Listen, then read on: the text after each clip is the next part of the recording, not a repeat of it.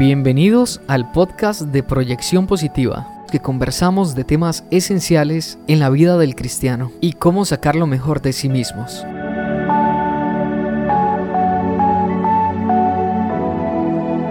Iniciamos con el tema de hoy.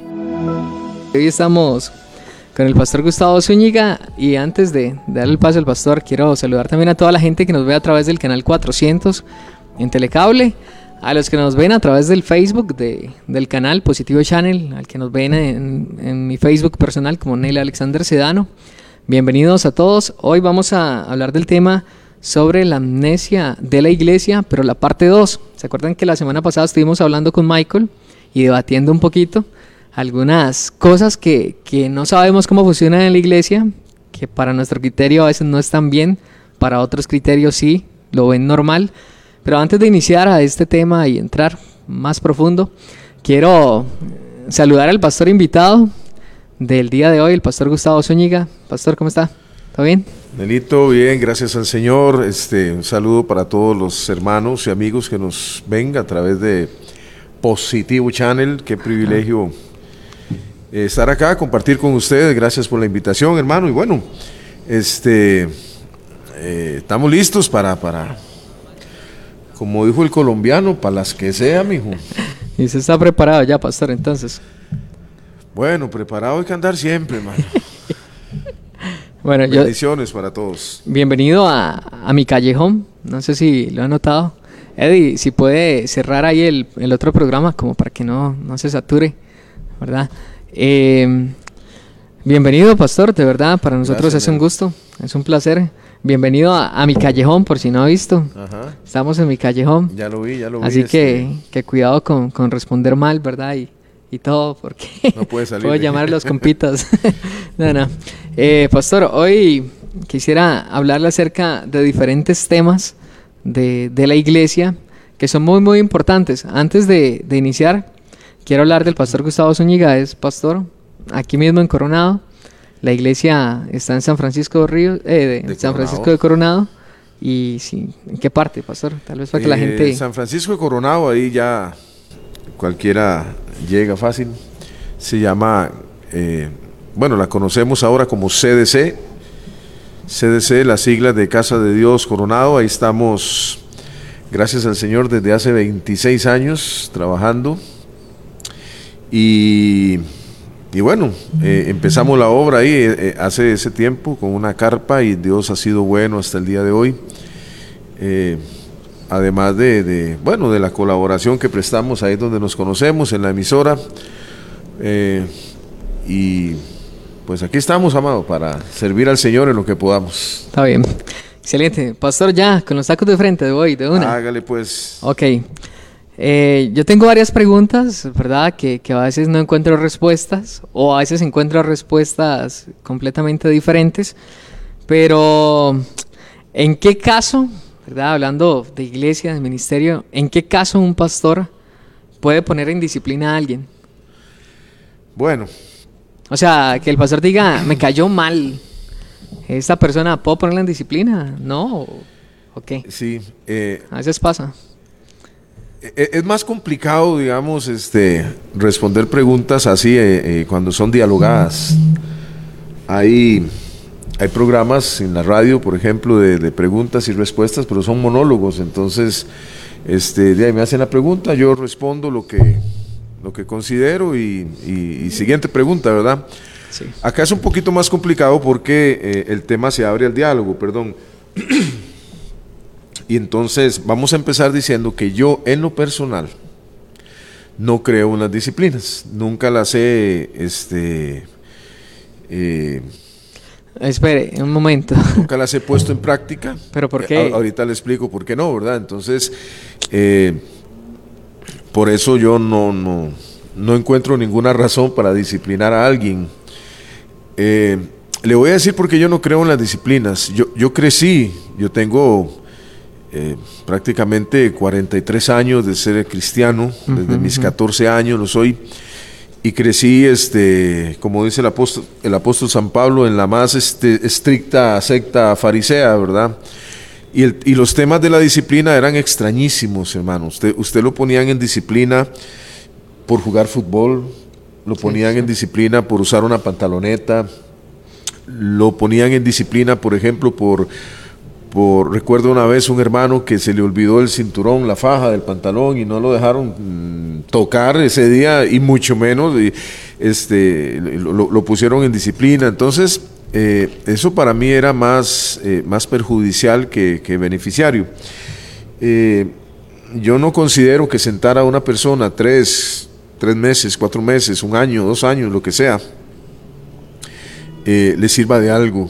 Para mí la gente sirve o no sirve, hermano. Si la persona sirve, si es un buen elemento, ¿verdad? Y cometió un error, eh, nosotros que somos espirituales, dice el apóstol, este, levantémoslo, ayudémosle. Y si no sirve, si es una persona este, que, que, es conflictiva, entonces... Pero, pastor, digamos... Si no sirve, no sirve. Pero en ese caso, ¿no es disciplina el, la forma en que se tiene para restaurarlo? No se podría decir, usted está en disciplina un momento, vamos a restaurarle y después vuelva al mm, servicio. Nosotros tratamos siempre de ser lo más bíblico posible en este asunto. Y entonces no vamos a encontrar este, una norma para disciplinar a alguien en la Biblia. O sea, ¿quién pone el castigo? ¿Quién, ¿quién este? Yo cometí un error, hermano, no sé. ¿Cuál falta considera usted que sería digna de disciplina? Fornicación. Dentro de la iglesia, sí. Ok, fornicación dentro de la iglesia. Un líder. Un líder cayó en fornicación. Vamos a hablar con el líder. Vamos a tratar de ayudarlo, de que se restaure, de que cambie su, su, hábito, de que deje eso. Vamos a orar por él. Lo que, lo que yo digo, pero ese lapso no es disciplina. Por eso, el punto es, bueno, ¿quién pone la disciplina para un fornicario? Sí, sí, sí. ¿Cuántos, cuántos meses o años? O... Pues yo digo que depende del mover, de la restauración que tenga él. Bueno, si la persona se arrepiente de todo corazón, Dios lo perdona. Y si Dios lo perdona, nosotros, ¿quiénes somos para no, para no perdonarlo, verdad? O sea, usted lo pondría una vez si considero que él está arrepentido de lo que hizo, sí. Ahora, obviamente la persona queda eh, sujeta a, a, a, la observación, ¿verdad? Y si es reincidente, si ya vemos, por eso te digo, para mí el que sirve, sirve. El que no sirve, no sirve, hermano. ¿Para qué vamos a estar batallando con alguien eh, seis meses en disciplina? Volvió, otra vez volvió a caer, otra, otros seis meses de disciplina, otra vez vuelve a subir, otros... Ah, no, entonces, este, mejor que, mejor que no lo haga, mejor que busque otra, otra alternativa, ¿verdad? Entonces, yo durante 26 años que tengo de pastorear la iglesia Casa de Dios, nunca, me acuerdo, nunca haber puesto a nadie en disciplina. A nadie, hermano. Este, he encontrado casos, por ejemplo, en que la persona misma, ella, ¿verdad? Se ha, se ha, si queremos verlo así, aunque yo no lo veo tampoco que sea muy lógico, se ha autodisciplinado y ha dicho, pastor, yo no, no me siento bien para, para cantar, no me siento bien para tocar, entonces mejor este, yo me voy a apartar un tiempo, ¿verdad? Me voy a sentar, pero eso es porque ella lo consideró, pero tampoco es muy lógico que yo mismo me imponga el castigo, ¿verdad?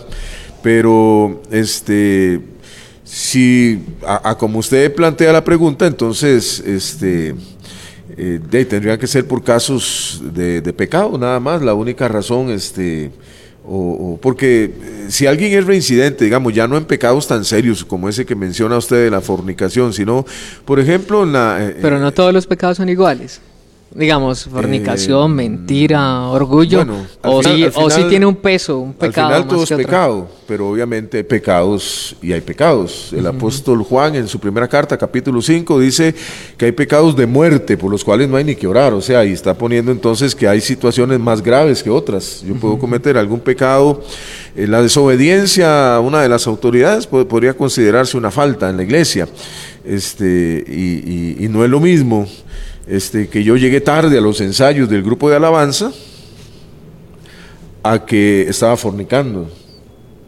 Alguien puede decir, bueno, pecado es pecado, está bien, pero no es lo mismo, no está en la misma escala mentir que matar. Eh, pero en la escala de nosotros, en la escala de Dios. No, de Dios, de Dios, definitivamente. O sea, eh, es más, e, este tema es muy curioso porque usted se asombraría, hermano, la cantidad de veces que hombres de Dios mintieron en la Biblia. ¿Verdad? Este, un Abraham. Jeremías, por ejemplo, tiene una entrevista con el rey.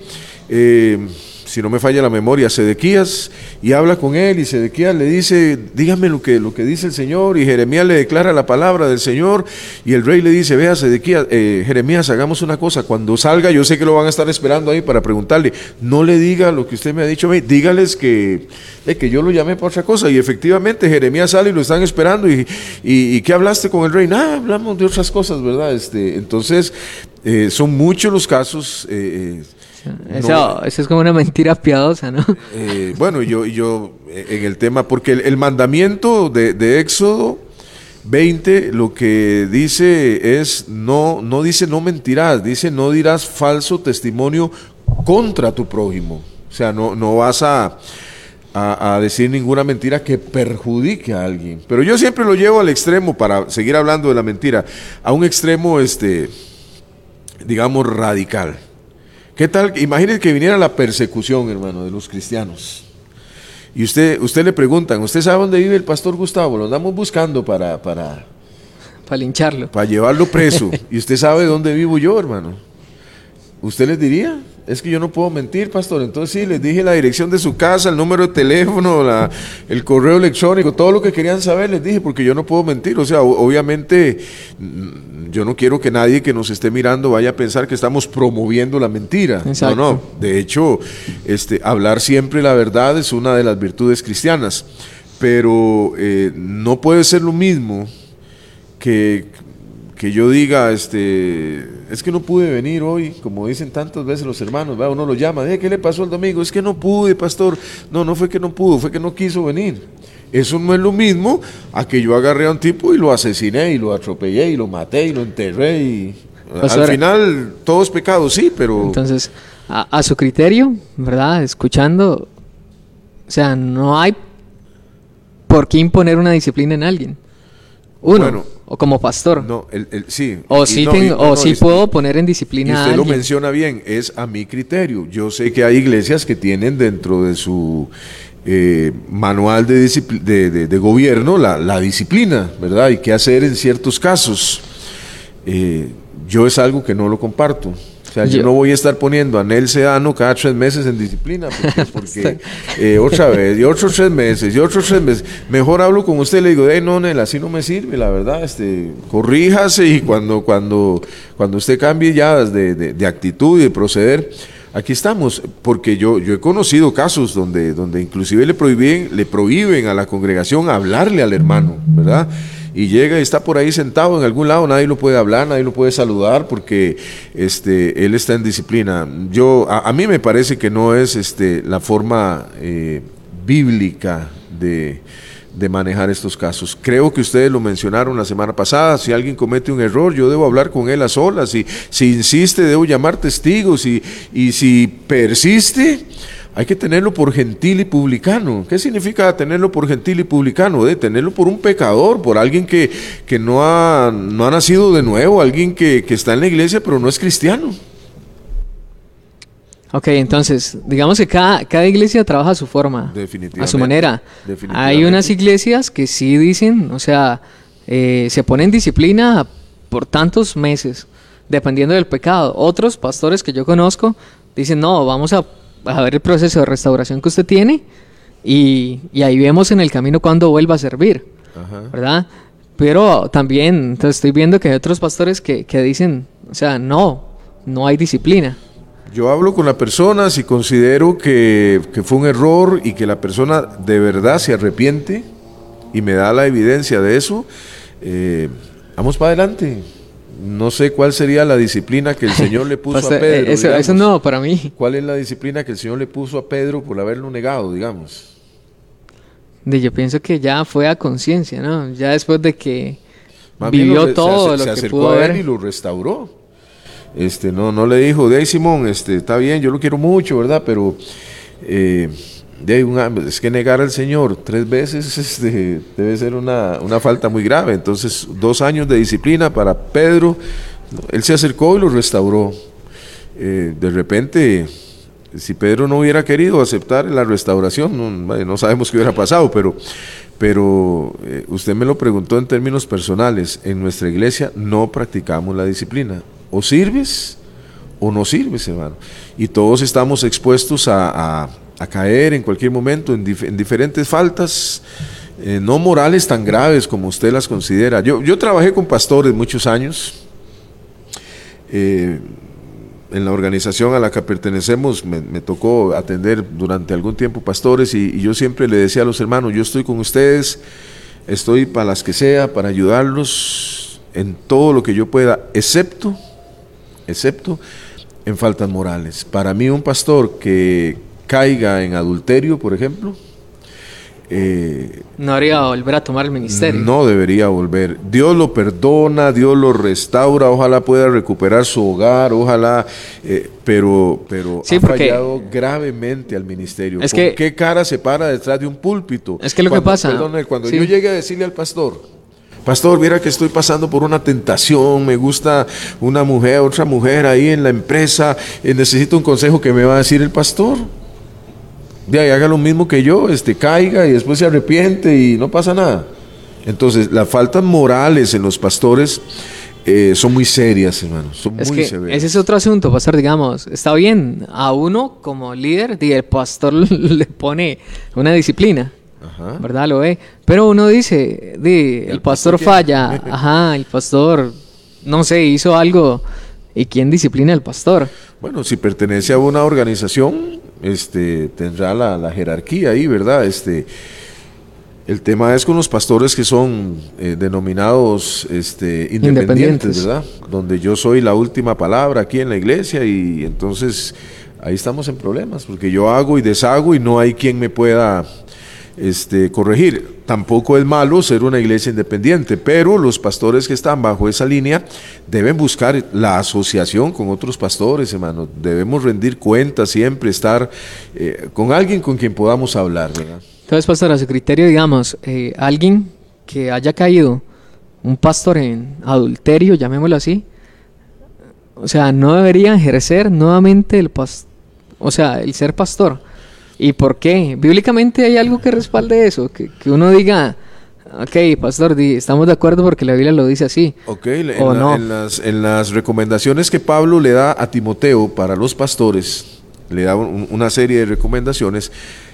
La primera que utiliza es, es necesario que el siervo de Dios sea irreprensible. Luego sigue una lista, marido de una sola mujer, que no le guste mucho el vino, que... Pero solo esa palabra, irreprensible, eh, Nelito, eliminaría a una gran cantidad de pastores. O sea, el siervo de Dios, el que toma la Biblia y se para frente a una congregación para enseñarla. Pero, pastor, es que tiene que ser un hombre.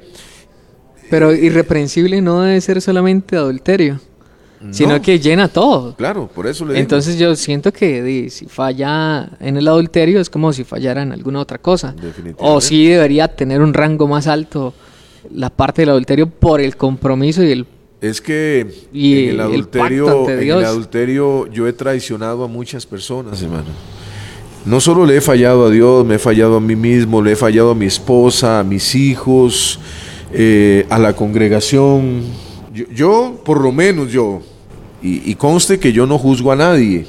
A mí nadie me ha dado ese papel de juez. Pero yo por, yo, yo por lo menos me pongo a pensar, ¿con qué cara se puede parar uno detrás de un atril, detrás de un púlpito, a hablarle a la iglesia, decirle, eh, bueno, sí, este, cometí adulterio, pero ya pasó. Ya terminé eso, hablé con mi esposa, estamos bien y, y abran su Biblia en Mateo y seguimos. Así, así de fácil, tan sencillo, ¿verdad? Entonces, el pastor tiene que ser una persona irreprensible en toda su conducta, hermano. Por eso es que usted mira y se da cuenta de tantos ministros que, eh, que caen constantemente. Y nosotros, porque usted está hablando de la amnesia de la iglesia, ¿verdad? Parece que se olvidara, sí. La iglesia tiene una amnesia tremenda, hermano, porque eh, estamos hemos llegado al punto de acostumbrarnos a esas faltas. Yo, yo en lo personal, yo conozco de unos tres pastores actualmente que tienen iglesia, que ellos han sido los que han cometido el adulterio y hoy en día están pastoreando en iglesias. Ok, a su criterio, este tipo de pastores O sea, debería dejar el pastoreado. Sí, pero aclarémoslo. Es a mi A su criterio. Es a mi criterio. Luego alguien escribe ahí y dice, no, porque mire que, bueno, está bien. Ahí, si, una iglesia considera que está bien que su pastor haya cometido adulterio y usted conoce tres o cuatro, yo conozco más. Este, Estamos mal. Yo he llegado a iglesia Tremendo. Nel, a predicar Está tremendo eso. Donde cuando termino de predicar se acerca una muchacha y me dice, ¿cómo está, pastor? Yo me llamo fulana, de tal, mucho gusto. Eh, siempre le dicen a uno, ¿verdad? Muy gentilmente, qué linda la palabra, gracias. Bueno, me dice, yo soy hija del pastor fulano. ¿En serio? No sabía yo. Eh, sí, pero bueno, este, no soy hija reconocida. ¿Cómo no soy hija reconocida? Sí, este, eh, Una torta. Entonces, y, el hombre, o sea, no dice nada, simplemente cometí adulterio, no pasó nada. Eh, en el caso de los hombres, eh, dejé una mujer embarazada por allá donde andaba y, y nadie sabe nada y aquí estoy yo diciendo aleluya, gloria a Dios. Mm, es, es mi criterio que no debería ser. Pero, este, de ahí hay gente que, que, que sí lo hace y- y está bien. Ok, ya, bueno, ya eso fue un extra, pastor, de, del tema. Entonces, digamos, lo aconsejable es que cada pastor ojalá tenga a alguien a quien se le pueda rendir cuentas. Definitivamente. Ya sea una asociación o una organización. Y si no la tiene, que busque pastores amigos, que se reúna ahí de vez en cuando, este, con, con- porque a veces las organizaciones lo que tenemos son jefaturas nada más, ¿verdad? Entonces, Como una alianza. sí, yo, yo tengo pastores amigos de toda mi confianza, usted conoce algunos de ellos, que son con los que yo me reúno y con los que eh, yo abriría mi corazón ante ellos. Eso es sano, ¿verdad? Eso es sano, porque usted lo menciona bien. La, la iglesia tiene un pastor a quien acudir y el pastor a quien acude. De hecho, muchas de las, de las caídas en adulterio, por ejemplo, es justamente por eso, porque el pastor está enfrentando una situación que no tiene a quien contarla, no tiene a quien, este, eh, a quien pedir ayuda, la, la- la lleva solo y, y el solo es fácil presa del diablo. Ok, sigamos hablando de parte de la amnesia de la iglesia. ¿Iba a decir algo, pastor? No, no, no. Ok, continuemos, dejemos eso ahí como, como que quedó en el aire, porque lastimosamente es cosa como que la iglesia quiere olvidar que esto sucede, pero es una realidad y yo creo que, bueno, para eso es este, este programa, para hablar cosas que quizá no se pueden hablar en, en otros medios de comunicación y que aquí podamos exponerlo y decirlo de la mejor forma. Y también de tomar consejos, porque yo, si conozco a algún pastor independiente, de, yo creo que yo no tengo como, como esa parte de decirle, pastor, di, ¿usted qué? ¿Usted tiene como pastores amigos o algo así? ¿O usted pertenece a alguna organización? Yo creo que eso, como que a veces uno no se siente en la potestad de hacerlo. O como que uno le está faltando al respeto, como diciéndole, como deberías tener a alguien que te cuide. ¿verdad? Sí, bueno, Así lo veo yo. No sé si usted lo hace. El sentido común, que generalmente es el menos común de los sentidos, nos, nos lleva a entender que yo tengo que hacerlo. O sea, yo no puedo ser solo en este mundo, yo, yo tengo que, que hablar con alguien.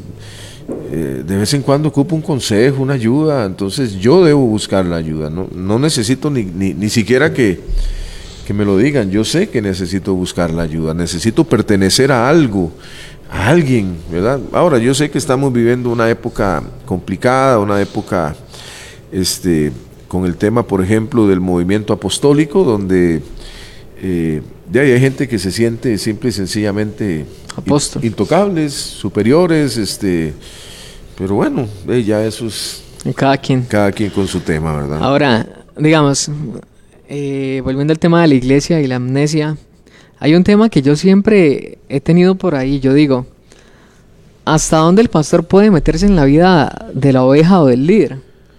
Y, y lo hablo en el sentido de que si yo soy joven o ya señor y yo quiero formar un noviazgo con alguien, ¿cómo es eso de que si mis papás me dan permiso, ¿verdad? Hablándole de un menor de edad, o alguien que quizá viva bajo el techo de, de la casa de sus papás, eh, quizá ellos le dicen, sí, puedes andar con ella o puedes andar con él. Y uno va donde el pastor y le dice, pastor, es que yo sé que soy líder de la iglesia y todo, a mí me gustaría andar con ella. Lo primero que a uno le preguntan es, bueno, ¿va a alguna iglesia? Eh, sí o no, ¿verdad? Tenés que salir seis meses con ella, o un año con ella, o salir de amigos. ¿Hasta dónde un pastor tiene la potestad de decirle, bueno, eh, sí, puedes andar con ella, o no puedes andar con ella, o no la veo bien para vos, y, y mejor terminen? Bueno, si es un muchacho menor de edad, obviamente está bajo la supervisión y la tutela de sus papás, eso está claro. Si es mayor de edad, yo no, no veo por qué tenga que estarle pidiendo permiso a los papás. Si tiene 26 años, a ver si mi papá me da permiso de tener novia. Yo digo es por si viven bajo el techo de, de la casa de los Eh, papás. ¿verdad? El apóstol, el apóstol Pedro dice que nosotros, eh, los pastores, mm, debemos pastorear la iglesia del Señor, la grey del Señor, no como teniendo señorío sobre ella. O sea, yo no me siento en capacidad de decirle a una persona si puede ser novio o no puede ser novia. No es algo que, que esté en mi, dentro de mi radio de, de acción y de injerencia. Yo lo único que puedo hacer es aconsejar nada más. Y decirle, me parece que esa muchacha no le conviene, me parece que ese muchacho no le conviene, eh, por esto, esto y aquello. Y al final la decisión es de la persona. Yo no considero que yo tenga la injerencia para decir quién puede ser novio y quién no puede ser novio y con quién se puede casar usted y con quién no se puede casar usted. Y cuidando esa parte espiritual, Es un no- consejo. No, siente que sería como... Es un consejo. Yo lo O sea, llamo y le digo, Nel, este, mire, yo he visto que a mí me parece que no, que eso no es, pero usted, Pero si usted que, que la muchacha con la que yo voy a andar le dio vuelta al exnovio y que por eso terminaron. yo le doy el consejo. Y si usted insiste en andar con ella, ¿cómo hago yo para evitarlo? Vamos a ver. ¿Qué puedo hacer yo para evitarlo? Y no, pues le dice, no, pues yo no lo dejo, no sirve. O... A como está la cosa hoy en día, hermano, Es que eso pasa, eso a, co- pasa. a como está la cosa hoy en día, si yo le digo a usted no, seguramente agarra su Biblia y se va para la iglesia del frente, donde le van a decir que sí. Y Sí, entonces, este, solucionado. Entonces, yo, yo creo que nosotros no nos enseñoreamos de la grey. El pastor no es señor de la congregación. El pastor solo es un consejero, el pastor es un guía. Fíjese, por ejemplo, en el tema de, la- de las, de las, ¿cómo se llama? Ah, ay Dios, eh, de las consejerías prematrimoniales. Llega una pareja y dice, pastor, eh, queremos consejería prematrimonial, nos vamos a casar. Excelente. Eh, ¿Cuándo nos puede atender? Bueno, lleguen el miércoles, llega la pareja el miércoles, resulta que hasta la invitación traen. Todo Tienen la, listo ya. tienen la fecha de la boda, tienen el lugar apartado, tienen el vestido de novia ya comprado, hasta el que encargaron. Entonces, ¿qué quieren que yo les diga? O sea, la, la consejería prematrimonial tiene sentido si usted pide un consejo. ¿Qué le parece a usted, pastor, este muchacho? Y usted los, los puede entrevistar y, y al final decirle, no, mire, me parece que ese muchacho está loco. Mejor apártese de él. Pero si ya usted llega con todo listo para casarse, ¿qué es lo que quieren que yo les diga? Pero usted, si le dicen, pastor, ¿usted es el que nos casa? es que, no sé. Pero es que usted es el que escoge con quién se casa. Por eso, pastor, pero yo quiero casarme con ella. Sí, sí. Porque la amo, porque la quiero. Pero quiero que usted sea el que, el que me case. Ajá. Porque vengo acá a la iglesia. Con mucho gusto. ¿Sí me casa? Sí. Aunque no esté de acuerdo. Aunque no esté de acuerdo, el que se va a casar es usted, yo no. Ah. Está bien, está bien. No, no hay problema. Es que usted siempre ha pensado así. Es que la gente dice No, que la, la gente dice que Dios le dio la esposa. Esta es la esposa que el Señor me dio. Yo, yo creo que uno la escoge, ¿no? La- las únicas personas que dicen, este es la- esta es la esposa que Dios me dio o este es el esposo que Dios me dio, son los que les va bien en el matrimonio. Usted nunca ha escuchado a nadie que le vaya mal diciendo, viera qué mal me va en el matrimonio, pero esta es la esposa que Dios me dio, ¿qué voy a hacer?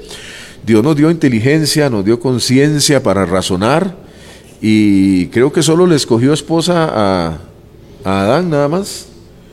Y Adán le reclamó, ¿verdad? ¿Qué pasó, Adán? Y la mujer que usted me dio por esposa, este, eh, Sí, le entonces, eché la culpa. yo creo que Dios eh, nos da la capacidad a nosotros de razonar, de escoger. eh, ¿Usted, ¿Usted siempre ha pensado así? ¿Cómo? Así, digamos, de la disciplina. Sí. Desde el principio. No lo cambió. No. de lo de el noviazgo. Eh, no, o sea, en el sentido de que yo no tengo autoridad para impedir un, noviazgo. Desde el principio de su ministerio, siempre. Sí, sí, me parece que es mi papel como pastor. Yo no soy señor de la grey.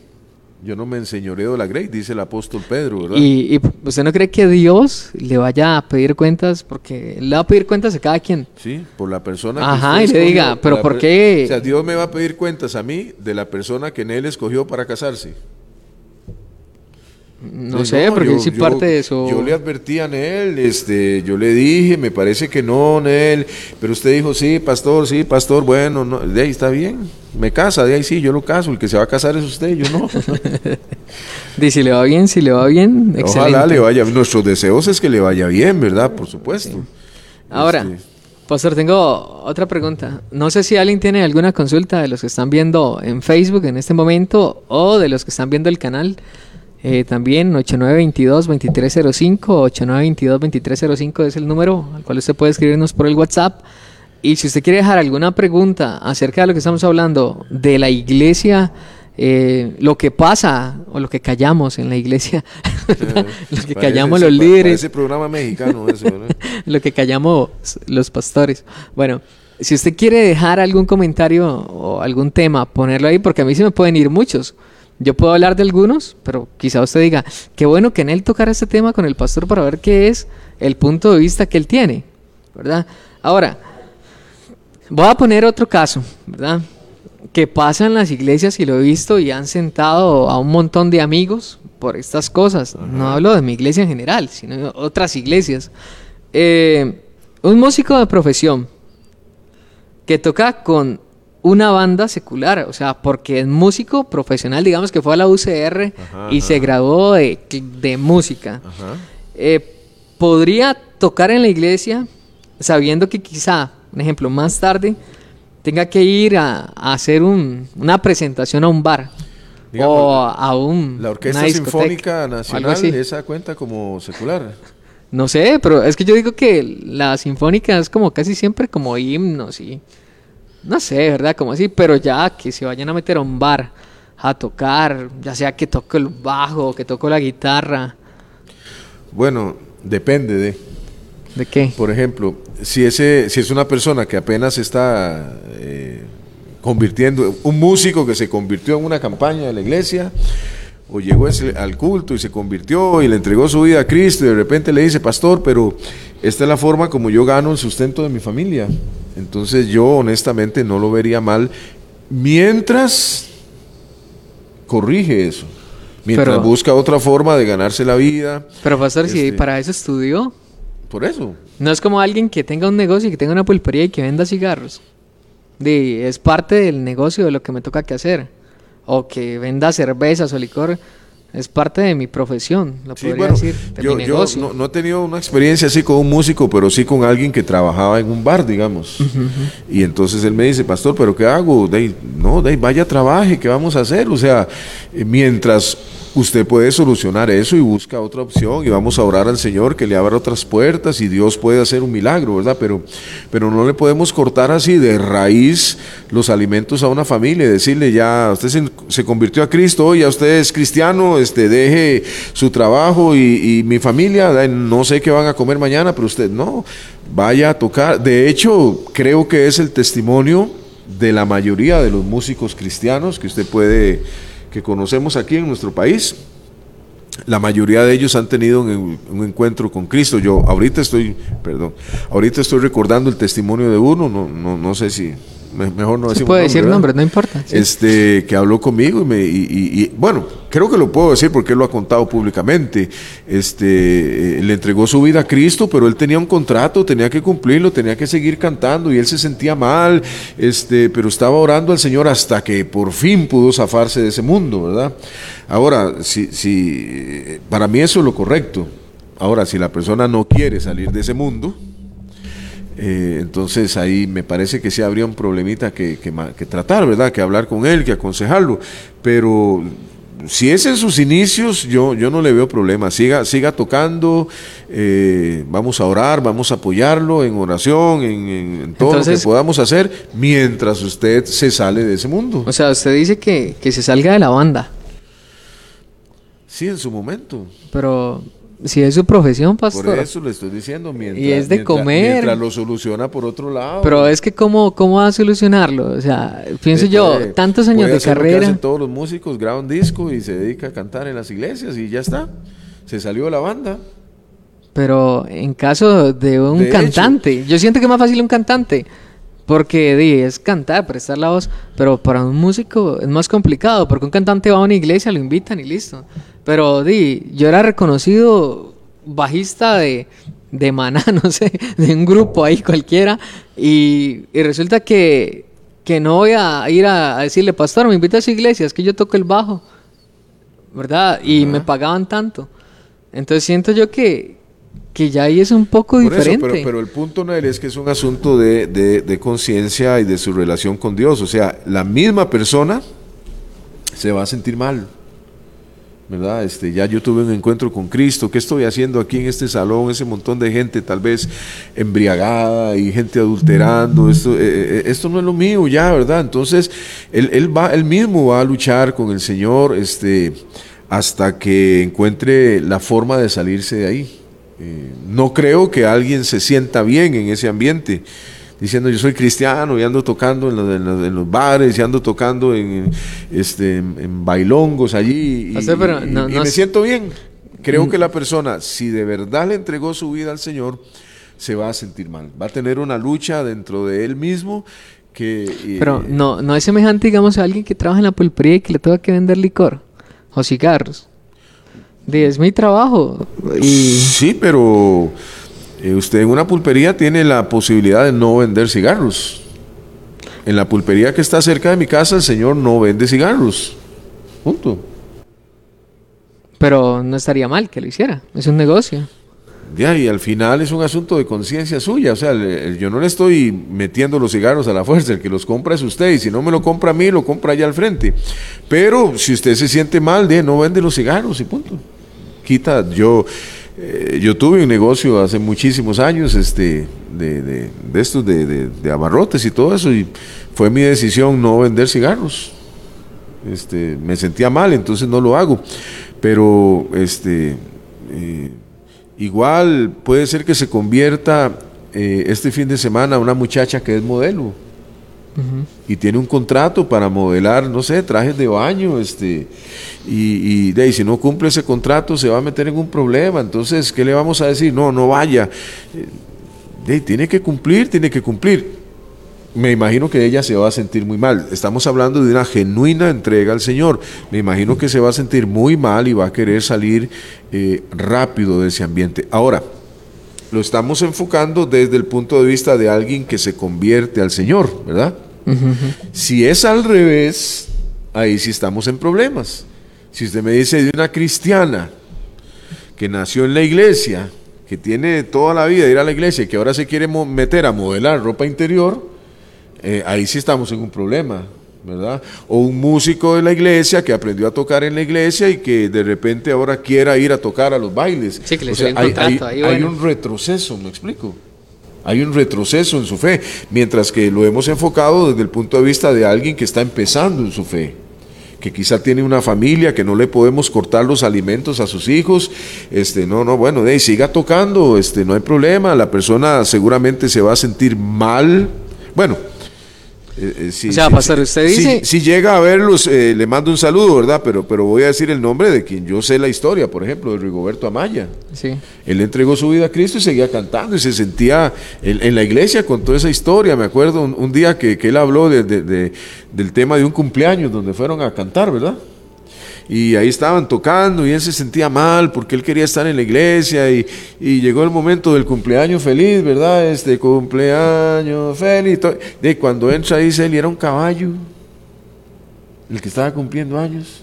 Cantándole el caballo. Un caballo y entró con el gorrito y todo. Y entonces dice a Maya que él no, no aguantó y se fue a llorar al baño, no sé, y decirle, Señor, ahora sí ayúdame, yo tengo que irme de aquí. Entonces, y, logró salir, pero, pero mientras tanto tuvo que, enfrentar ese asunto, ¿verdad?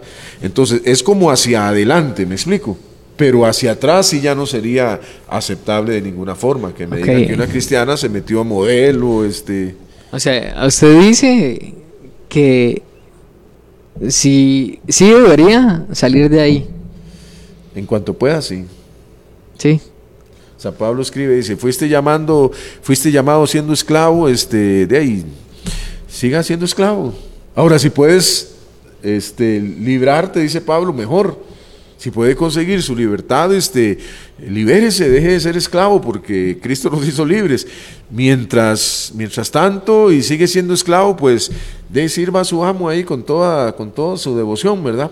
Pero en cuanto puedas librarte, sal de ahí, compra tu libertad y ya no seas más esclavo. ¿Qué pasa, qué pasa si un pastor me dice, di no, es su profesión?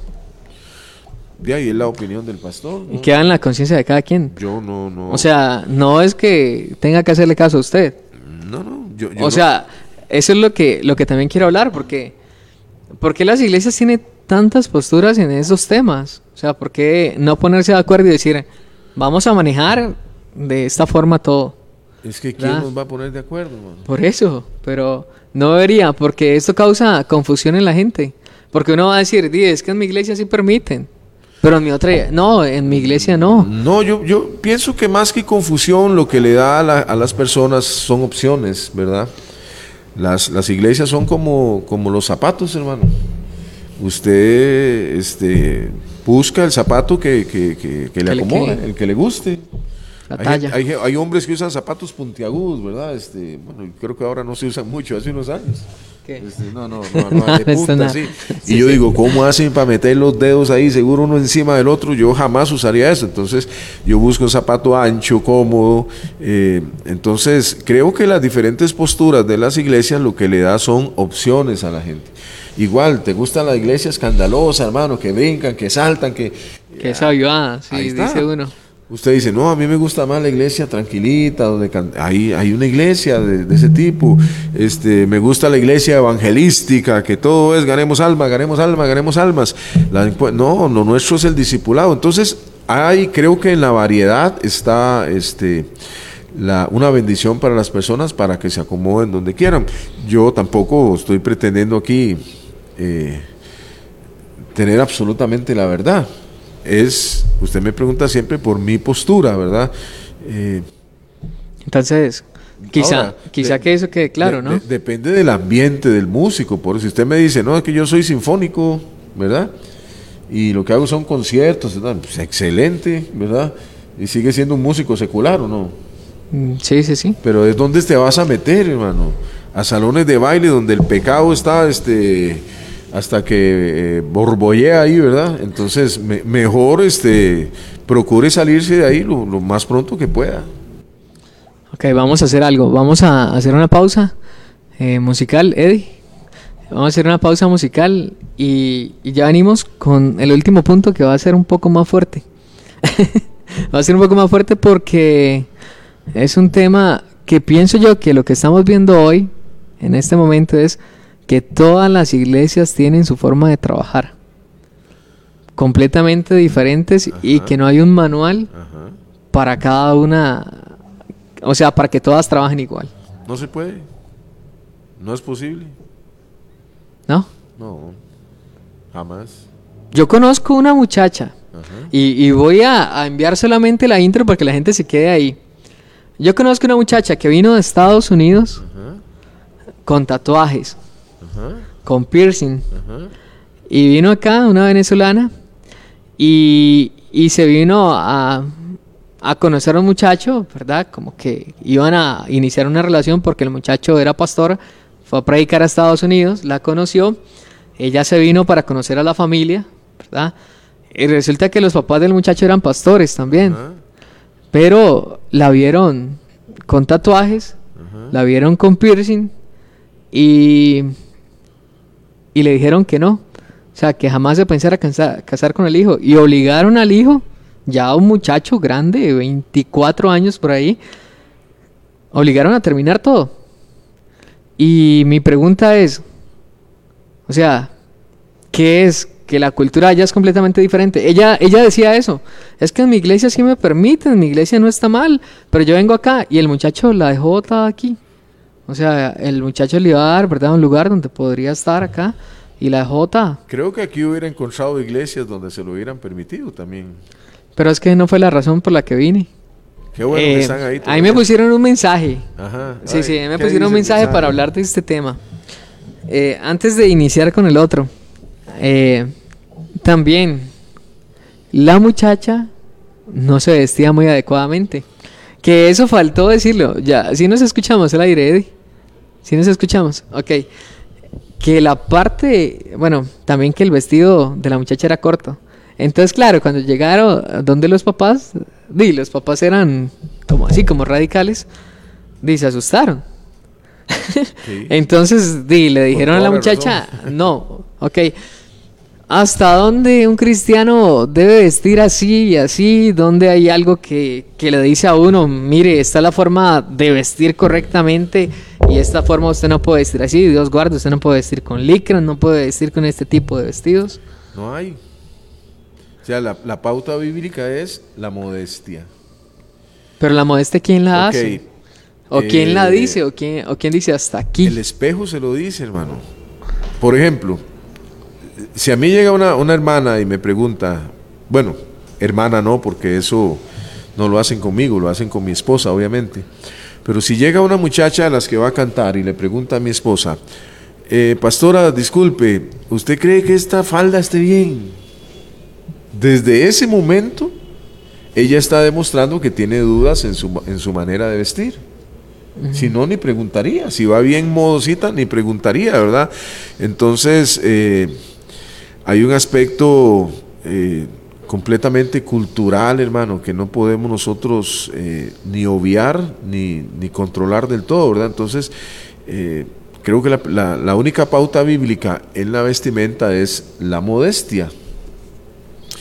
Eh, no debe ser tan corto, no debe ser tan escotado. En el caso de los hombres, no puede llegar ahí todo espechugado. Pero si la, si la muchacha se siente bien estando así, quizá ella no lo vea mal, o es por cultura, ¿no? Es que lo hacen así en mi iglesia también. No, no, y, y de hecho este tema nos sirve como para cerrar el círculo, ¿verdad? Porque entonces ahí entra la parte este, del consejo. Entonces ahí se llama a la persona, en ese caso si es una muchacha, pues lo haría mi esposa y habla con ella, le dice, mamita, eh, no está bien esa ropa, A su pero- criterio. Pero, no se lo vamos a imponer. O sea, si ella quiere seguir con su ropa, está bien. Por eso yo les dije, en, en asuntos de disciplina, el que sirve, eh, sirve y el que no sirve, no sirve, hermano. O sea, si, si no quiere, no, es que yo, eh, a mí me parece que está bien, voy a seguir viniendo escotada y muy corta, o el muchacho ahí todo tallado, todo este, enseñando ahí los, los este, Los bíceps. bueno, está bien. Mm, las iglesias son lugares públicos. Este, y no se le puede prohibir la entrada a nadie. Entonces usted puede seguir viniendo, pero obviamente no va a servir, hermano, en la iglesia, porque no, no, no quiere acatar el consejo. O sea, va a disciplina. No, Hasta que entienda que debe vestirse diferente. no, no está en disciplina. No va a servir nada más. Punto. O sea, sirve hasta que se cambie el vestido. Mm, bueno, habría que ver este, cuándo se lo cambió. Si, si, si, si la persona este, entiende la corrección y, y dice y llega, y llega humildemente a decir, no, pastor, ustedes tienen razón, este, eh, ya, no sé, uno esperaría que oren, ya lo oré, ya le dije al Señor y, y- y me parece que sí, que tiene razón, le bajé un poquito al vestido ahí, este, vamos, ok, está bien, excelente, vamos a servir. Y si la persona dice, no, es que no, es que yo, no, a mí me parece que está bien así, entonces no va a servir. Es, es que la, la- la disciplina, tal como usted la menciona al principio, lo que estamos hablando es de, de correctivos. O sea, te sientas tres meses. Usted vino muy corta al culto hoy. Así no puede cantar. Está en disciplina seis meses. No canta. es- Pero es que yo le llamo disciplina no, no al tiempo, sino a la acción en sí. ¿verdad? De que no vas a servir. Para mí eso ya es poner en disciplina a alguien. ¿no? Por ejemplo, hasta que lo entienda, hasta ve, que ve lo el encuentro de comprenda. Jesús con, con el llamado joven rico, ¿verdad? Una cosa te falta, le dice al final de toda la conversación. Vende todo lo que tienes, dalo a los pobres y sígueme. ¿Eso es una disciplina? Él- él le está poniendo la alternativa. El muchacho pudo haber dicho, hey, sí señor, y vaciarse los bolsillos y entregar todo y te sigo. Y él dijo, no, la verdad es que me está pidiendo mucho, ¿verdad? Este, son muchas mis posesiones. Gracias Jesús, nos vemos otro día y dio media vuelta y se fue. O sea, lo que le estamos dando es la posibilidad de que usted escoja, de que usted elija, pero no son correctivos así en el sentido de, de- de- de- ya sea de tiempo o, o- Y en este caso, que los papás hicieron terminar al muchacho con la muchacha, está bien. De ahí es que el tema en él es que no tenemos, o sea, yo no tengo toda la información como para hacer un, un juicio. No, pero a lo que yo le estoy contando, o sea, estaría bien. Con la información que tengo, que usted me está diciendo, no podría yo, este, no, no sé el estado espiritual de la muchacha realmente, si, si, no sé si se hizo los tatuajes antes o después de ser cristiana. Después. No sé si los papás estaban actuando bien o mal, si eran muy radicales. eh, Habría que ver el no sé contexto. cómo- no sé cómo un muchacho de 24 años, este, se le puede obligar a que, a que termine con una novia.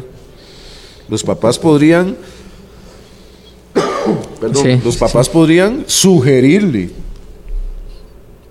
mos- mostrar su malestar, su inconformidad, pero no obligarlo. Ahora, pastor, eh, vamos a la parte de, de los tatuajes. Ese tema es de no acabar nunca. Bueno, vamos a hablar de eso porque es un tema que está de moda. Ajá, sí, sí, claro. Y es muy de moda, sí. Está muy de moda. Yo soy alguien que, que mira los tatuajes y veo que ahorita se puso de moda en todo el mundo. Eh, cuando al principio no veía a los futbolistas con tatuajes, uno decía, ay, qué mal, ese se tatuó, ¿verdad?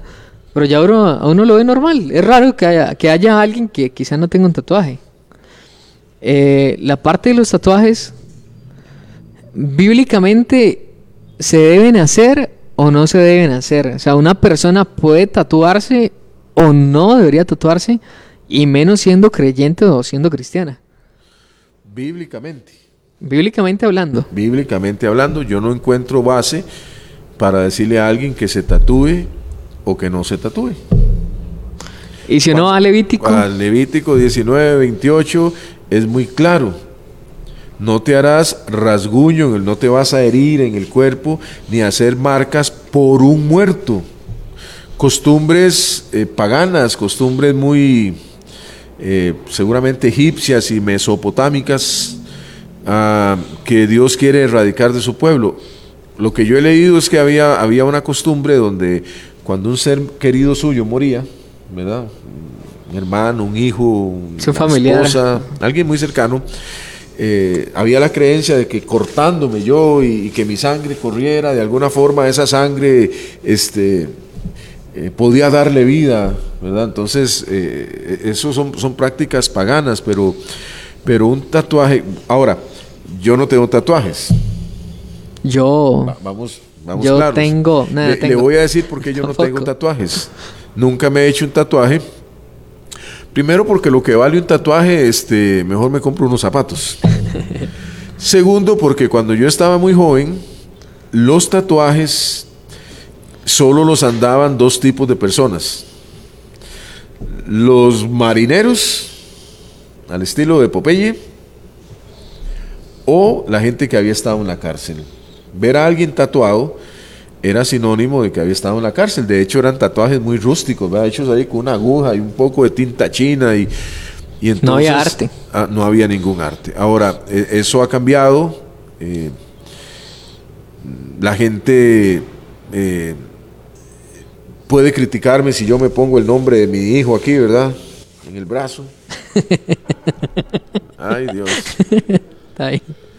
Sin embargo, yo quisiera preguntarle a los hermanos que nos están viendo y oyendo, ¿cuántas hermanas llegan a las iglesias con las cejas tatuadas? ¿Cuántas hermanas se han tatuado la línea de los ojos para no tener que delinearse? Sí, sí, sí. Entonces, si yo me pongo el nombre de mi hijo, malo, condenado. Pero si me tatúo las cejas, lindísimo me quedó. Entonces, eh, ¿cuál es el tema? Creo que volvemos a lo mismo. Pero por estética de necesidad, no sé, de no gastar tanta plata en un delineado o algo así, tal vez la señora no tiene cejas y le tatuaron las cejas. No, no podría uno decir, Conozco es, un futbolista famoso que se tatuó acá en el pecho, al lado. ¿Cómo se llama? Pues no, ese sí no tengo autorización de decirlo. Pero sé que, sé que se tatuó porque se quemó. Siendo niño le cayó agua y tenía una deformación en la piel aquí. Y ya siendo famoso y todo, pues se pasó, se pagó a hacer un tatuaje artístico ahí, le disimularon totalmente su, eh, su piel este, eh, arrugada, su piel contraída por la quemadura. Entonces entra en la misma, en la misma dimensión de la señora que no tiene cejas. Este, de ahí, lo hizo porque eh, yo, yo creo que, que como casi todo en la vida tiene que ser estudiado el caso. Ahora, eh, hay gente que entra... ¿Bíblicamente? Yo no encuentro en la Biblia cómo decirle a alguien que no se tatúe. Dañar el templo del Espíritu Santo. Mm, el contexto no está relacionado con eso, ¿verdad? Este... El de no hacer o sea, que todo me es lícito, pero no todo me conviene. Eh, sí. Podría entrar, no decir, me es permitido, pero de no me conviene porque me daña, no sé, no puedo donar sangre o... Eso es un mito, eso no es cierto. ¿Verdad? no sé, este, digo. Eh, entonces, cuando uno habla de estas cosas, la gente tiende a polarizarse siempre. Se da el, llamado efecto péndulo, ¿verdad? O es bueno o es malo. Entonces, siempre hay alguien viendo, siempre hay alguien este, pendiente del tema y, juzgando al pastor que está hablando, ¿verdad? Diciendo, no, los tatuajes son malos, ese pastor, este carnal. Y habrá otro que está esperando que el pastor diga que sí para salir en carrera a tatuarse. No, ninguno de los dos, ¿verdad? Creo que hay gente que entra ya en problemas muy serios y me parecen psicológicos de que no se hacen uno, ni dos, ni tres, ni cuatro, ni cinco, sino que llevan 40 y la meta es llegar a 50 tatuajes. Este, yo no tengo ningún problema, hermano, absolutamente ninguno en recibir en la iglesia a alguien que venga tatuado y que sirva, yo no tengo ningún problema. Mis problemas están cuando yo veo a un cristiano consagrado de años que de repente se le mete el agua y quiere tatuarse y hasta casado, o sea, ya yo veo que ahí hay un problema, este debería estar invirtiendo su mente y sus Pero estaría mal. en otras cosas. Me parece que en un cristiano consagrado sí, igual que estaría mal que a estas horas de mi vida yo diga este, de me voy a dar me voy a tatuar el pastor tatuándose estas cosas. Ahora. Pero ¿qué tiene malo? Digamos, yo, yo veo. Y se puso de moda ahorita. tiene que ver el tipo de tatuaje. El trasfondo. El, el, sí, el, tipo. ¿Por qué me lo voy a hacer? ¿Qué es lo que me voy a hacer? Símbolos celtas, calaveras, este, demonios, eh, muertos. La foto de la abuela. Un yin ahí, este, raro. Eh, o sea, ¿qué hace un cristiano con eso? Esas cosas ni siquiera deberían nombrarse entre nosotros, pero eh, hay gente que lo hace, como usted dice, por estética y... pero si yo, yo Nel, yo, no, no digo que lo vaya a hacer, pero si yo Nel, yo veo ahorita que está de moda, me gusta, yo soy pastor. ¿Usted vería mal que yo me hiciera un tatuaje? Yo, pastor, mira, quiero, no sé, ponerme aquí Mateo, ¿verdad? El nombre de mi hijo. Visible, que todo el mundo lo vea, o escondidito. Donde quiera, puede ser acá, puede ser acá. Al final yo creo que, eso es lo que menos importa, si se ve o no se ve. Yo le diría a Nel, ¿qué le pasa a Nel a estas alturas? usted es pastor, usted tiene que ser ejemplo. Pero ¿en qué sería mal ejemplo? la pregunta típica es, ¿Me voy a ir al infierno si me hago un tatuaje? ¿Sí o no? Así me lo dijo un muchacho en la iglesia. Terminé yo de predicar, voy por el pasadizo y él me detiene. Pastor, quiero hacerle una pregunta. Claro, me dice, pero contésteme solo sí o no. Le digo, bueno, no sé. Dice, hágame la pregunta primero. Y me dice, bueno, yo solo quiero que me diga sí o no. Si yo me hago un tatuaje, ¿me voy al infierno? ¿Sí o no? Le digo, bueno, antes de contestarle sí o no, ¿usted me contestaría otra? Igual, sí o no, hágale. era un muchacho joven. ¿Sus papás están de acuerdo en que usted se tatúe, sí o no? No. Entonces le dije, no te vas a ir al infierno por hacerte un tatuaje te vas a ir al infierno por desobediente a tus padres. Ahí está en el libro de Apocalipsis. Los desobedientes a los padres fueron lanzados al fuego que arde, al lago que arde con fuego y azufre. Entonces, son, mi querido Nel, este, yo no puedo pretender jamás, hermano, sentarme aquí y dar la respuesta definitiva. ¿Usted se decepcionaría de mí si yo me pongo un tatuaje? No. Pero es que eso fue lo que me dio a entender ahora. Como Nel, no puedo creerlo. No, Nel, usted es pastor, o sea, pero. Pero tendría algo malo. quiere tatuarse el nombre de su hijo, yo no lo veo malo, hermano. O sea, no estaría mal. Yo no lo veo malo. Eh, ahora, si usted dice que se va a tatuar la cara con una cruz y un cuchillo y una serpiente, ya, ya, ya creo que Nel está de internar. Entonces, la Biblia no me condena por un tatuaje. Sáqueme la Biblia.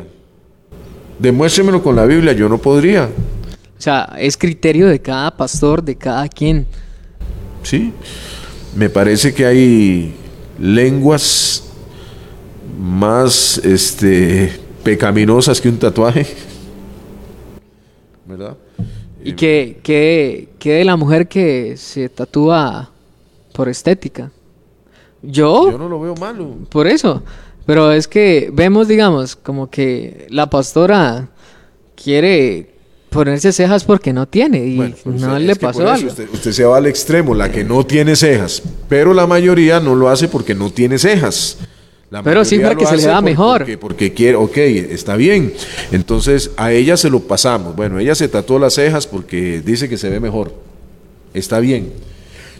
Y el muchacho que tiene un brazote así dice, yo quiero hacerme ahí una, ancla ahí como la de Popeye, porque creo que me veo mejor. Ah, no, eso sí está malo. Entonces yo no entiendo esa forma de, eh, de, pensar. De juzgar a las personas, ¿verdad? Este, si me tatúo las cejas, está bien. Si me tatúo el nombre de mi hijo, está mal. O sea, ¿quién pone la norma? Bueno, entonces saquemos la Biblia. Es que yo no encuentro un versículo en la Biblia. ¿Puedo jugar con algunos versos y aplicarlos, como eso que usted dice, que el que destruye el templo, pero, pero yo no estoy destruyendo ningún templo, creo yo con eso, hermano. Creo que Pablo se refiere a otras cosas, a, unirse con una ramera, a cometer adulterio, a andar en cosas que ya realmente comprometan mi salvación pero este, seguramente esto lo va a oír algún pastor y, se va a meter en ayuno y oración por mí, ¿verdad? Este, porque dice, qué barbaridad, ese pastor, este, nada que ver, pero eh, es, como yo, es como yo lo veo. Entonces usted se tatúa, no, yo no lo haría, yo no lo haría. Este, ¿Y para qué me voy a hacer un tatuaje? Porque esto me lo preguntó alguien a mí. Y si yo me hago un tatuaje, pero escondido, digamos, por ejemplo, aquí en... Que no se vea. sí ¿Para qué se lo va a hacer? Yo tengo una amiga que... Ah, yo que tenía tatuajes. ¿no? tengo una amiga que, se esconde los tatuajes. Ajá. O sea, que ella dice, de ya me los hago para que nadie los vea y para que no hablen. Más que todo, a mi criterio no está mal. Si no es para que la gente no lo no, hable. O sea, para que la gente no hable. Sí, pero... O sea, y los anda escondidos. Yo, yo no sé, yo no sé quién es su amiga, ni la conozco, ni nada. Pero yo siento que ella misma piensa que es malo que se tatúe, porque, porque si yo estoy haciendo algo que yo considero que no es malo, ¿por qué lo voy a esconder? Ahora, ¿puedo motivar a los jóvenes a hacerlo? No. Si yo estoy de acuerdo y yo digo, no, está mal, bíblica, digamos, si yo me paro, me pongo aquí y digo, muchachos y muchachas, Bíblicamente no está mal hacerse un tatuaje, ni la Biblia habla de que seamos condenados Pastor, perdón, por hacerme un tatuaje. Entonces, si, bíblicamente no está mal, quiere decir que bíblicamente está bien. Pues es que no lo está, no está negando algo. Mm, no, es su criterio, entonces, o sea, la Biblia me autoriza a tatuarme. Yo soy el joven ahí que le está preguntando. Yo diría, ¿la autoriza a tatuarse? No, algo que simboliza a los muertos, no algo que tenga un trasfondo. Lo demás, yo diría, sí podría, porque no hay algo que hable claramente. Bueno, pastor, qué bueno. Usted me, puede regalar, usted me puede regalar la cita bíblica donde dice eso. O sea, no la Biblia no lo dice. Entonces, no puedo incitar a alguien de decirle, di, háganse tatuajes. La Biblia no dice nada malo. No, no, no. Para nada. O sea, de la misma forma, eh, yo me casé muy joven. Mi esposa, nos casamos demasiado jóvenes, hermano. ¿A qué edad? Eh, mi esposa tenía 17 años y yo tenía 20. Ah, que saltaconas, dice que. Sí. bueno, le, estoy hablando, le, estoy hablando hace, hace 34 que años. Él también se casó así. Hace 34 años y, no, era, no era prohibido, nada más se necesitaba la firma de los papás. ¿O todavía? Eh, Quiere decir, pastor, que usted entonces, como usted se casó tan joven y su esposa tenía 17 años, quiere decir que usted entonces se para en el púlpito y le recomienda a los jóvenes que se casen a los 17 años. No. No, lo recomendaría. No. Entonces, ¿a qué edad lo recomienda? A ninguna. O sea, usted cásese cuando quiera. O sea, el hecho de que yo lo haya hecho no me da a mí ninguna eh, autorización para recomendarle eso a las personas. Hagan esto. No. Entonces, ¿usted está en contra de los tatuajes? No. Ah, entonces usted recomienda que se hagan tatuajes? Tampoco. Es una decisión suya, hermano. Cada vez que yo doy consejería de cualquier tipo, de lo que sea, hermano, yo me aseguro de que a la persona le quede claro que no tiene que hacer lo que yo digo. Yo solo le voy a dar consejos, le voy a dar mi opinión, Usted es el responsable de su vida, usted toma las decisiones de por usted. Usted me dice, pastor, me quiero hacer una culebra aquí en la frente que baje por el cuello. Eh, usted, no, pero yo me la voy de y hágasela. ¿qué, qué, quiere que haga yo? ¿Qué, ¿Cómo se lo puedo impedir? Cuando usted vaya a pedir trabajo, este... Lo que, a lo que yo voy, pastor, es que si en la Biblia no, no lo condena, ni tampoco lo prueba, como que yo no sé si es porque yo yo soy muy joven y yo pienso que, que, tal vez está de moda y comprende un poco más o, o no es que me estoy yendo. Entonces hasta dónde es libertinaje o hasta dónde es criterio de cada quien yo he leído la Biblia por ejemplo no condena el uso de la cocaína. Entonces como la Biblia no condena el uso de la cocaína entonces está bien. Pero yo digo que es ilegal ya ahí habría un problema porque no es legal. Eh, el uso de la cocaína y de las drogas para consumo personal no es ilegal. ¿Y a sus líderes? ¿Qué? ¿Y a sus hijos usted los dejaría tatuarse? Si llega un líder de alabanza, no sé, el que canta, no me acuerdo cómo se llama el que canta, pero digamos que llega el que canta y, y le aparece y le dice, pastor, vea, me hice un tatuaje acá, no, párese ahí y siga cantando. Sí. Eso diría. Sí. No agarraría y lo sentaría y vamos a hablar antes de que vaya y cante. Por supuesto, yo hablo con él y le digo, ¿y el tatuaje por qué? ¿Y, qué tipo de tatuaje? Este, ahora, si, si, si me va a salir con una leyenda del Corán ahí, ¿verdad? Que a veces no, no, o sea, nada que ver. Un versículo Salmo 23, uno. ¿Verdad? Este, y, tiene que ver, le repito, mucho con el tipo de tatuaje, porque, vuelvo y repito, ¿no? la, gente esto lo, parcializa. Entonces, ¿el pastor está en contra o a favor o en contra? No, o sea, yo, yo no estoy a favor ni en contra, pero tampoco se lo voy a recomendar a nadie, o sea, nadie va a escuchar de mis labios, sí, vaya, hágase un tatuaje. Entonces, ¿dejaría el de la iglesia cantar? Sí. Que cante. Sí igual que la que canta y se tatuó las cejas, que llegó tan bonita el domingo, ¿verdad? Este, se ve radiante en el púlpito, ¿eh? porque anda con las cejas, anda estrenando cejas. Que entonces lo permitiría. Sí. ¿Y en sus hijos? Menores de edad, no. No, no, ya mayores. De ya mayores de 100 por ellos, ¿qué puedo hacer? Entonces sí lo permite. No, no lo permito. Pero, si le está diciendo de ahí, entonces ya que queda permitirlo. O sea, es que no es algo que, mi hijo tiene, mi hijo va a cumplir 30 años, mi hijo menor. ¿Usted, cree, ¿Usted cree que a estas alturas, este, con 30 años, él, él necesite que yo le permita algunas cosas? Y si se hace un tatuaje es porque él se lo quiere hacer. Ah, pastor, ¿usted se lo permitió? No, él lo hizo porque él lo hizo. Es un, es un hombre de 30 años. Ya él verá por su vida. Él responde por sus actos. Eh, hay un comentario que nos ponen en Facebook, voy a leerlo. Marta Espinosa dice, yo leí una cita que habla de eso en la Biblia, pero no sé dónde queda. Interesante el tema, pero pienso como el pastor, con hijo de Dios, ya conocedor de Dios, no debe hacerse tatuajes. Eso es del mundo. Y nosotros estamos en el mundo, mas no hacemos lo que el mundo hace. Si alguien del mundo llega con un tatuaje, acepta, sí se acepta, pero un convertido que se lo haga, no estoy de acuerdo.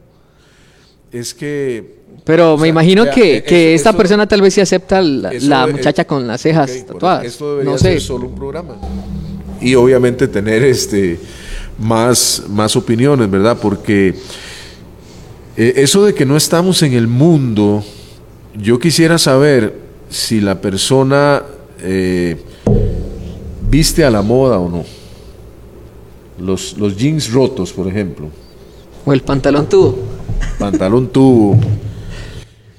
Cuando yo me criaba, andar un pantalón roto era una vergüenza, era lo peor que le podía pasar a uno, hermano. Ahora, entre más roto esté, más caro. Entonces la gente, la gente se viste a la moda. ¿Quién dicta la moda? El mundo que yo sepa, a no ser que alguien nos escriba y nos corrija, algún pastor ahí, que yo sepa, la iglesia no dicta modas. Es el mundo, la gente se viste como, como el mundo. A ver, ¿Y el testimonio? luego sale el tema de los, del, del pelo, principalmente en la no, también en los hombres, pero... pero Ahora está la- de moda, sí, la tinturarse el pelo. Ok. ¿Quién puso esa moda? A La mí me darían ganas. La la- puso la iglesia. Las Pues no, mujeres se hacen sí. el corte de pelo de moda, lo que se está usando. Yo, yo oigo a mi esposa, a mi hija, que saben de esos temas ahí hablando. Y, Sí, los highlights. y el chalá y no sé qué. Bueno, parece que están Sí, sí, la hablando lengua, queratina. Ajá. Y, y lo hacen para qué? Para estar a la moda. Entonces, lo único malo que el mundo nos lega en la moda son los tatuajes. Me puedo vestir con los pantalones del mundo, con el vestido del mundo, con la blusa del mundo, pintarme el pelo como lo está haciendo el mundo, usar el maquillaje como lo está haciendo el mundo, que, que- que ahora este, llaman, creo que fantasía, algo así. Se, Sí, sí, que se las lavan. uñas, las mujeres se las hacen como el mundo, eh, los zapatos que están de moda. O sea, no sería un criterio a, a contemplar de que di, el mundo lo hace, entonces yo no lo tengo que hacer. Me parece que es un doble discurso más bien de la gente, ¿verdad? O sea, Solo cuando conviene. solo cuando conviene. Le copio todas las modas al mundo. Pero los tatuajes no porque son del mundo. De ahí, todas las modas que usted usa, ¿de dónde las sacó? Del mundo. Ahora la gente, por ejemplo, este, una gran cantidad de, de- de- de- de- perdón, ¿Y el testimonio del líder? O sea, el testimonio de la iglesia. de la muchacha que se tatuó las Sí, cejas. sí, sí. O el que se tatuó el nombre de alguien o el salmo. Pero es que yo quiero que usted me comprenda y los hermanos que nos oyen ese tema. O sea, si me tatué el nombre de mi hijo, aclaro, yo no tengo tatuajes, ni me los voy a hacer. Prefiero irme, irme a comer con esa plata.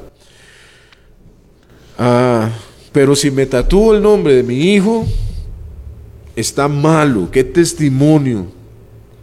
Pero si la hermana llega con las cejotas así bien tatuadas, está bien, qué linda se ve. Entonces yo no entiendo. Y en caso que no se aprueben los dos. Bueno, eso ya entraría en la parte que hablamos al principio, las disciplinas de la iglesia, o sea, en la, en la, en la, en el gobierno de la iglesia. Y estaría bien disciplinar algo si la Biblia no lo hace tan claro, no si lo dice usted tan claro. acepta las reglas del juego, sí. O sea, usted entra a esta iglesia, hermano. Yo soy el pastor, le digo, vean él, ¿usted quiere seguir visitándonos? Sí, aquí las cosas son 1, 2, 3, 4 y 5. Y usted dice, está bien, pastor, me voy a quedar aquí. Entonces usted tiene que aceptar las reglas. Y no estaría mal. ¿Ah? No, Porque usted no dice, porque pero es las que no, está- usted las pero, está aceptando. pero no dice, no hay una base bíblica, pastor, acerca de lo que me está importa, diciendo. Usted las está aceptando, se lo estamos poniendo desde eh, de entrada, ¿verdad? Entonces, eh, no sé, hay, hay, hay iglesias, por ejemplo, y, que nadie lo tome como una crítica, que visten a los diáconos, este, ¿verdad? Uno, uno ve, dice, usted los ve por la calle y esos son diáconos, van de eh, pantalón negro, camisa blanca y corbata. roja. Está bien. Un chaleco. En otras iglesias los diáconos este, usan camisetas de colores ahí que dice servidor. Otras iglesias les ponen un gafete nada más. En Pero la nuestra no dice nada. No tienen nada. O sea, Pero lo este, que yo digo, pastor, es que hay cosas que están claras en la Biblia Sí, y hay cosas que no están claras. Entonces, yo no puedo juzgar a mi criterio las cosas que no están claras, a mi parecer. Eh, por. Para mí yo estaría cometiendo un error. Entonces ahí entra su interpretación y entonces usted dice, yo soy el pastor de esta iglesia, aquí ninguna mujer puede usar pantalones mientras yo sea el pastor. Entonces yo no lo estoy disciplinando ni condenando a usted, simple y sencillamente le estoy dando la opción. Entonces usted se vuelve a ver con su esposa y dice, eh, no, no es aquí, déjelas a ellas que sigan, yo me voy a buscar una iglesia donde pueda asistir con pantalones y la vas a encontrar. Y parte sin novedad, pero si decides pertenecer aquí, entonces tienes que acatar las normas. Pero no debería ser más bíblico en algunas cosas. O sea, como dejar el criterio personal aparte y, y poner más la Biblia en sí. Porque hay temas que la Biblia habla muy claras. ¿Sí? Pero hay temas que no los hablan tan claro. Entonces, ¿cómo yo puedo tomar decisiones acerca de algo donde ni la misma Biblia me da una claridad? O sea, siento yo que yo dejar mis opiniones de lado es o lo que yo pienso es y comenzar a, apuntar más hacia la Biblia. De hecho, cuando usted oye a un, pe- a un predicador, cuando usted oye a un pastor diciendo, es que yo creo, es que yo pienso, prácticamente se está descalificando solo. Porque a nadie le interesa lo que yo crea y lo que yo piensa, a la gente le interesa lo que Dios cree y lo que Dios piensa, lo que está en la Biblia. La Biblia debe ser correctamente interpretada. Sin embargo, este, podemos poner algunas, algunas normas que no son de aplicación. Es, es que lo grave sería que usted pertenezca a esta iglesia, ¿verdad? Por cinco años, y luego yo me aparezca y diga, a partir de hoy se prohíben los pantalones en esta iglesia para las mujeres. De, pero yo he estado cinco años y se le metió el agua al pastor y ahora aparece con estas cosas. Pero si de entrada, si desde que usted pone un pie aquí, se lo dejamos claro, por costumbre, por tradición, porque venimos desde la reforma protestante, en esta iglesia no se permiten los pantalones en las mujeres, yo no lo estoy sancionando ni disciplinando, simplemente le estoy dando a usted la opción de que usted diga, ok, me quedo aquí, no vuelvo a usar pantalones, bueno, en el caso de las mujeres, o no, gracias, este, no pasa nada, voy a buscarme una congregación donde sí lo permitan, punto. Entonces, tendríamos que estar en la puerta como con 50 mil este, eh, Reglas ahí. reglas, ¿verdad? Y, tengo que, y, y no se puede. Entonces, este, de ahí, ahí nos vamos dando cuenta en el, en el andar, ¿verdad? Yo, yo sí que- pienso eso, digamos, yo sí digo, si hay cosas que la Biblia no hablan claras, o sea, deje su opinión de lado, a mi criterio. Igual respeto la postura de cada, cada iglesia, pero siento que di, tenemos que ser más bíblicos, ¿no? ¿Verdad? Eh, a lo que yo veo. Debemos ser. Debemos ser más bíblicos. En, en- en todo lo que se pueda, debemos ser 100% bíblicos. La Entonces- Biblia correctamente interpretada. Para terminar, pastor, eh, dijo a... Hoy estaba escuchando a alguien que, que dice que, que allá en Canadá agarran a personas nuevas para que vean, o sean los que se encarguen de ver la falsedad de los billetes. Y dicen que ellos agarran durante seis meses, ocho horas diarias, de lunes a viernes, a agarrar billetes nuevos y a verlos bien. A tal punto de llegar a conocerlos. Pero eso no se da en Canadá, eso se da aquí. Yo trabajé en Aquí el, también. Yo trabajé en el sistema bancario nacional y el primer día de que ingresé a trabajar, todo el día me tuvieron en una mesa sentado así, Pero no deberíamos hacer así con... billetes, nada más. Y yo decía, ¿pero qué les voy a ver? Y el señor me decía, véalos más. Y llegó la hora del almuerzo, ya yo estaba aburrido, billetes de dólares. Ya yo estaba aburrido de ver los billetes este, por atrás, por adelante, véanlos, apunte todo lo que quiera. Y habíamos varios y yo decía, qué aburrido, ya lo sé. Y llegó la hora del almuerzo. Ok, tienen una hora, pueden ir a almorzar, aleluya, ¿verdad? Cuando llegamos, nos sentamos en el mismo lugar, nos pusieron billetes y venía uno falso. Y usted lo detectó inmediatamente. ¡Pip! Este es falso. Entonces, Pero eso es lo que yo digo, o sea, no deberíamos hacer así con las escrituras. sí. Y no decir, es que me parece que es falso. No, Sí. simplemente no se habla y, Pero y no es falso. La gente no está leyendo las escrituras, entonces es más cómodo aceptar lo que diga el pastor. Ve, si es el pastor, me imagino que, y no es así, hermanos, este, debemos leer las escrituras, desarrollar nuestros propios criterios en algunos temas. Pastor, ya, ya tenemos que irnos, pero las personas siguen poniendo mensajes. Nos dicen, la Biblia, sí, la Biblia dice que la mujer debe vestir con pudor Y pudor sin... Ajá, correcto. Y si una mujer anda vestida de pantalones rotos o chores chingos o vestidos cortos, no andan pudor. Eh, yo creo que hay algo que se llama conciencia. Espejo, hay algo que se llama espejo. este, o sea, puede haber una falda más indecorosa que un pantalón que está roto ahí en la rodilla, digamos, que tiene una rotura, digamos, eh, ¿cuál sería la palabra? Mínima ahí, ¿verdad? Algo, Este, pueden haber vestidos más vulgares que un pantalón roto. Entonces, creo que no es, no ese es el punto, sino verse frente al espejo y, y ver si esa es eh, la conducta correcta para una cristiana, para una hija de Dios. De hecho, hay gente Pero, que, hay de pantalones rotos. que va a la iglesia con una ropa y cuando termina el culto se cambia y usted se los encuentra en el mall con otra. Y no, es que esta es la ir a la iglesia. Es, ya eso es hipocresía, ¿verdad? Pero pantalones rotos yo digo que, que depende, ¿no? Por eso, de la rotura y de dónde esté la rotura. Sí, sí, sí. Hay algunos que están este, eh, eh, muy rotos y en lugares no muy eh, eh, púdicos, ¿verdad? Eso no. Pero si lo que tiene es una rotura en la rodilla, que es lo que los jóvenes están usando ahora, yo no le veo este, que eso sea una falta de pudor, ¿verdad?